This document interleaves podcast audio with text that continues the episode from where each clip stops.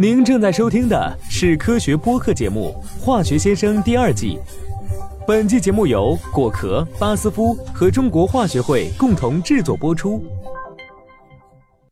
我是自从用上暖贴，出门不再靠抖的八小波 Bob。今天我们就来聊聊御寒神器——发热暖贴。拆开密封包装，取出一次性使用的暖贴，不一会儿，它就开始逐渐发热，且能维持数小时之久。暖宝宝的发明，不知道拯救了多少人的冬天，并成为热敷理疗的时尚用品。这种一次性发热用品的原理，其实是大家都非常熟悉的化学反应——铁的氧化。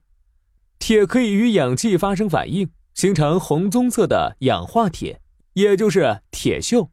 这并不是个讨人喜欢的化学反应，因为一旦严重生锈，钢铁就会变得非常脆弱，没法继续使用了。但是暖贴利用的恰恰是这个反应。这些一次性暖贴的主要成分之一就是铁粉，在打开密封的外包装之后，空气会透过内层的包装袋和其中的铁粉发生反应，这个反应是放热的，于是就为使用者带来了温暖。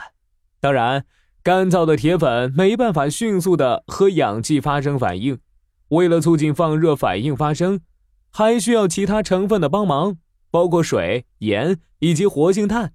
这些成分会与铁粉组成原电池，促进氧化反应迅速发生。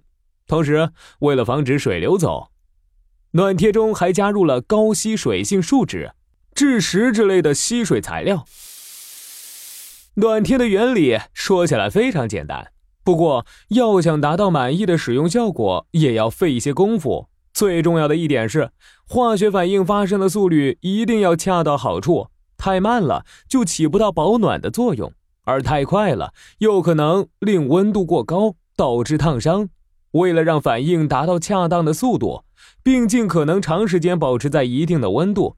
生产商会测试各种成分最适宜的添加量和配比，同时也会通过调整内层包装袋的透气率来控制反应的速率。说完了让人不再怕冷的暖贴，那么用来退热降温的冰宝贴又是什么原理呢？这类贴在皮肤上降温的贴剂，其实原理更简单一些，它本质上和冷敷的湿毛巾类似。主要依靠水分蒸发带走热量来降温，并加入薄荷成分以增强凉感。作为产品的降温贴，会用聚丙烯酸钠、聚乙烯醇之类的清水聚合物来吸收水分，做成水凝胶的形式，这样使用起来更加方便，也能让蒸发作用持续更长时间。又降温了。这几天出门记得带上暖贴哦。我是关心化学，更关心你的八小波 Bob。我们下期节目再见。您在日常生活中遇到过哪些化学问题？欢迎向化学先生提问。您可以关注果壳、中国化学会或巴斯夫的官微并留言，或发邮件至 social media at basf dot com。BASF We create chemistry.